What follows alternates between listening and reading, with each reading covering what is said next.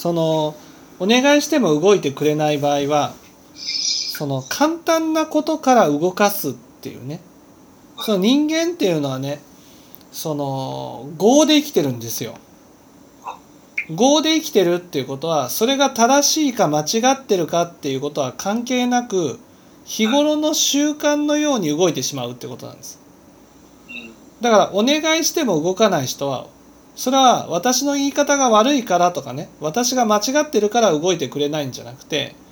そもそもお願いしたことに対して動くという習慣ができてないんです。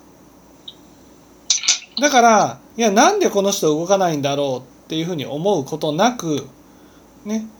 そのお願いしていくんです。簡単なことでいいんですよ。簡単なことでいいからお願いしてそして今動いてもらうことが大事なんです。例えばこう一緒に暮らしていてねうんその玄関で荷物が来たとなったら「あーすいませんちょっとあの玄関まで行ってもらえますか?」その「お願いします行ってもらえますか?」っていう今動かすことによって相手は言われたら動くっていう業がね荒屋敷の中に収まるんですそういうことをそんな簡単なことをでもね動いてもらえるようにすると